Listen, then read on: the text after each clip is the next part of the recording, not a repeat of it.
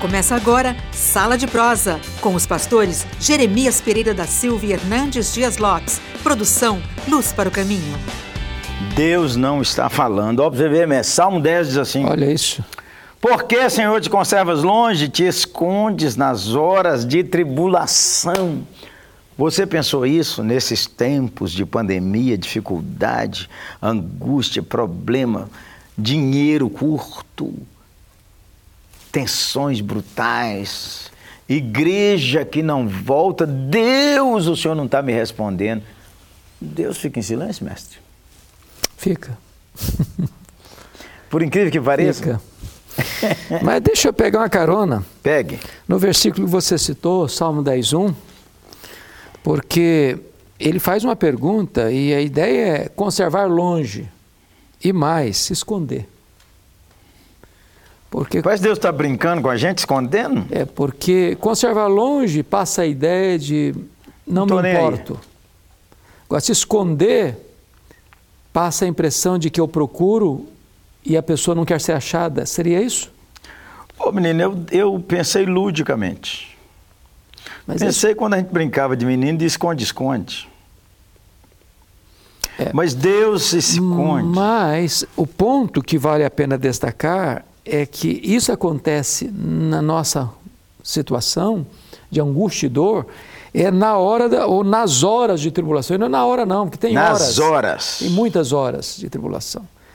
É nesse momento ou nessas circunstâncias que nós temos essa, essa, esse sentimento. Sentimento. É. Expresso aqui. É, expresso. Então eu posso orar falando com Deus. Aliás, o Senhor está escondendo de mim? Aliás, me permita... É... É brutal, esse cara é brutal. A, a, sala é nossa e ele me permite. Gentleman. Aí que é isso. É, eu terminei agora uh, o comentário de Salmos. E eu fiquei tão empolgado porque eu passava por cima de tanta coisa que não percebia. E os salmos, tem salmos de lamento, salmos de louvor, salmos de imprecação, salmos de arrependimento, salmos messiânicos e tal e tal e tal. Né? Mas há mais salmos de lamento. Em outras palavras, Deus não briga com você se você falar para ele, Deus está doendo. E Deus nem briga comigo se eu falar assim, ô! Oh, Acorda! Como é que está o versículo 10 aqui? Levanta-te, Senhor. Versículo 12. Versículo 12. Levanta-te, Senhor. Ó oh, Deus, ergue a mão. Ergue não a mão. te esqueça dos pobres. Então, eh, Deus. Lembra de mim aí, ó. Não é assim? Falando no linguajar nosso, você falando com Deus, Deus, você só está lembrando do mestre Hernandes, ó oh, Deus, ó, oh, eu na fila, ó, ó, ó. Peraí, peraí, peraí. Sala de prosa, ativando sua alma para descansar em Deus. Fala, mestre. Ok. Então, no momento da angústia, eu, talvez o exemplo clássico de o silêncio de Deus é no livro de Jó. Esse. Livro de Jó. Porque se você olhar, Jó sofreu cinco golpes terríveis né? na vida financeira, na saúde, no casamento, enterrou os filhos, enfrentou a acusação dos amigos. E ele faz 16 vezes a mesma pergunta que está aqui: por quê? Por quê? Por quê, Senhor? E ele fez 34 queixas contra Deus. É. 34.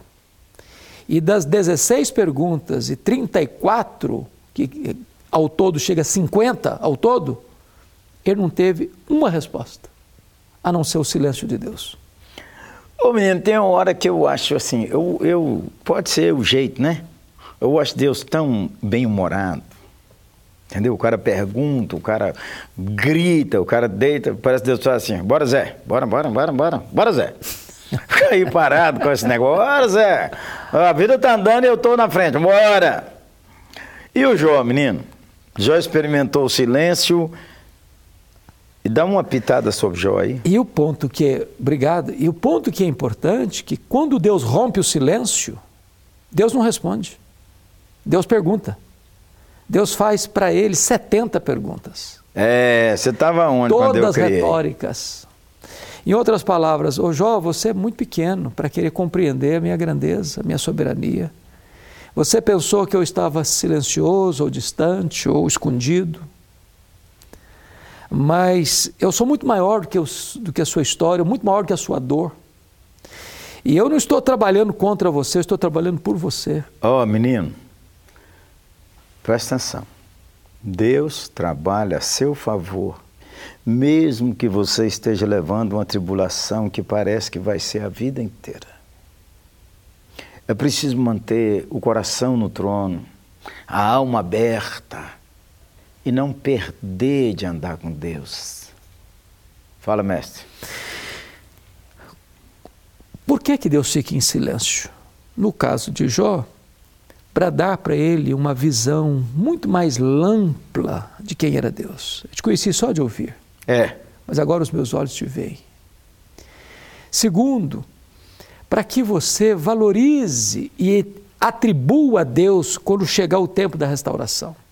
Porque tem os tempos de aflição, de, de aflição né? as horas de, de tribulação, tribulação, mas tem também o tempo da restauração. Restaurou o Senhor a sorte de Jó. Então, calma. Agora, mestre. Calma. A história de Jó está pronta. Tá.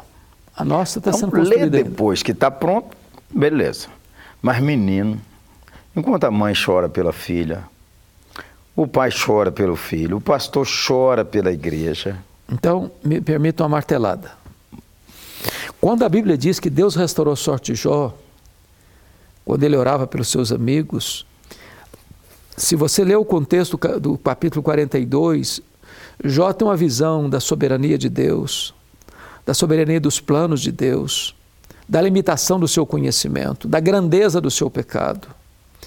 O conceito mudou e as circunstâncias não tinham mudado. Ainda não tinham mudado. Ainda não Presta tinha atenção. Então, Deus quer trabalhar primeiro no nosso entendimento espiritual. Depois, os fatos acontecem. Do, do, deixa eu dar outro, outro exemplo. O caso de Ana. Ana, quando escuta a palavra de Eli, vai em paz para a tua casa e o Deus de Israel será contigo. Ali ainda não tinha acontecido o milagre, mas ela tomou posse da promessa. Ô, o rosto dela resplandeceu. Quando ela voltou para Ramá, coabitou com o marido, Deus se lembrou dela e ela concebeu. Ô mestre, agora, na vida, nem todo mundo encerra a carreira como Jó, tendo a multiplicação. Nem toda mulher infértil que ora. E a coisa acontece. E a coisa acontece. Nem todo pastor piedoso, fiel, experimenta aquelas bênçãos da multiplicação enquanto então, ele fala. Como é que ele vive? Então, vamos pegar o exemplo de Paulo. Paulo foi o maior pastor, teólogo, missionário, plantador de igrejas da história do cristianismo. Deus falou que a base aqui nossa era ele. É. É, é, é. Como é que esse homem encerra a vida dele? Pobre, velho, doente, preso, acusado de um crime que não praticou, condenado à pena de morte. E os crentes? Vazaram. Ninguém está comigo. Mas o que, que ele disse? Eu sei em quem eu tenho crido. Eu estou bem certo que Ele é poderoso para guardar o meu tesouro até o dia final. Que Ele mais disse: a nossa leve e momentânea tribulação, comparado na eternidade, produz eterno peso de glória. O sofrimento do tempo presente não é comparar para a glória que está por vir a ser revelada. Então, se não chegou resposta aqui, agora, ainda, ainda, a glória está garantida, a vitória está assegurada. Eu não sou guiado pelo sentimento nem pela circunstância, eu ando pela fé. Amém. Ô, gente boa, não fique agarrado só nas bênçãos do primeiro andar. As bênçãos do primeiro andar vão acabar. Dinheiro, riqueza, fama, igreja grande, igreja pequena, uh, marido bom, marido ruim, vai acabar. Então você pensa nas bênçãos do segundo andar também. E enquanto Deus está em silêncio, aprende a reconhecer que Ele está no comando. Amém.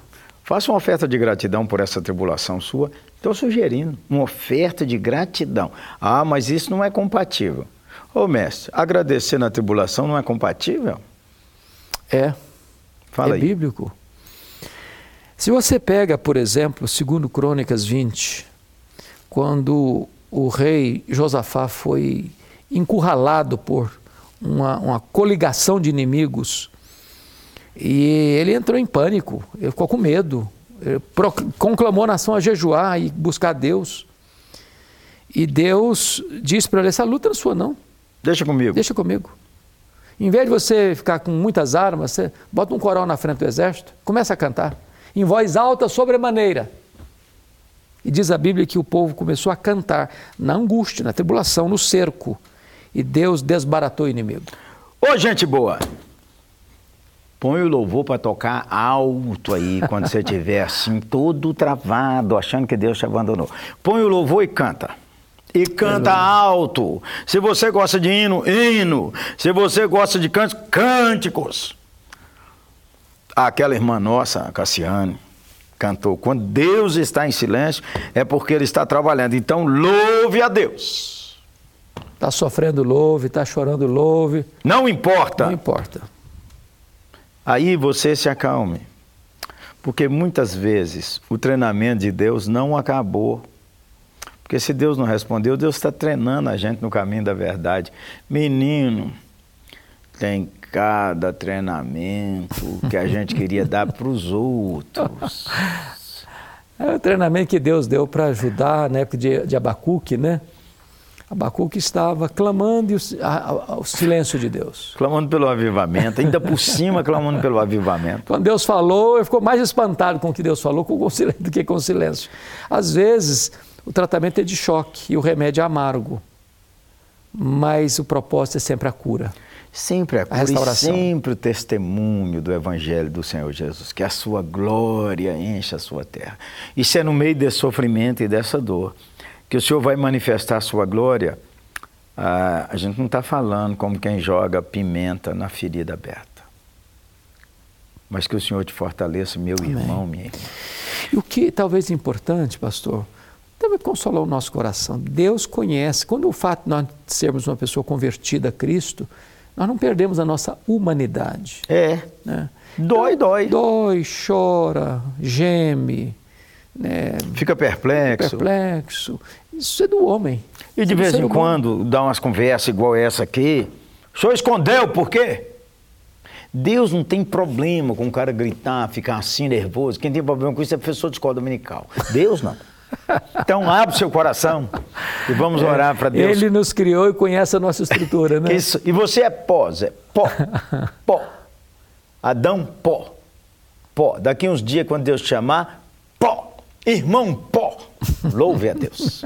Ora aí, mestre. Amém. Deus amado, nós somos tão pequenos, tão limitados, tão frágeis. Enxergamos muito pouco à frente do nosso nariz. Nossa compreensão é tão pequena diante da tua grandeza, da tua majestade, da tua glória, dos teus planos que não podem ser frustrados. Te pedimos paciência, resignação, Ó Deus, um coração obediente, submisso. Produz no nosso coração aquela confiança genuína, simples, pura, mas firme. Aquela fé inabalável. Amém. Que tu és nosso Deus, estás no controle, tu és nosso Pai, tens o melhor para nós, estás trabalhando a nosso favor e não contra nós. Oramos com gratidão pelo teu cuidado. Em nome de Jesus. Amém. Amém. Amém. Amém. Deus abençoe você, viu? Tamo junto. Um abraço, gente boa. Programa Sala de Prosa, um programa de luz para o caminho e da oitava Igreja Presbiteriana de Belo Horizonte. Luz para o caminho, o Evangelho de Cristo através da mídia.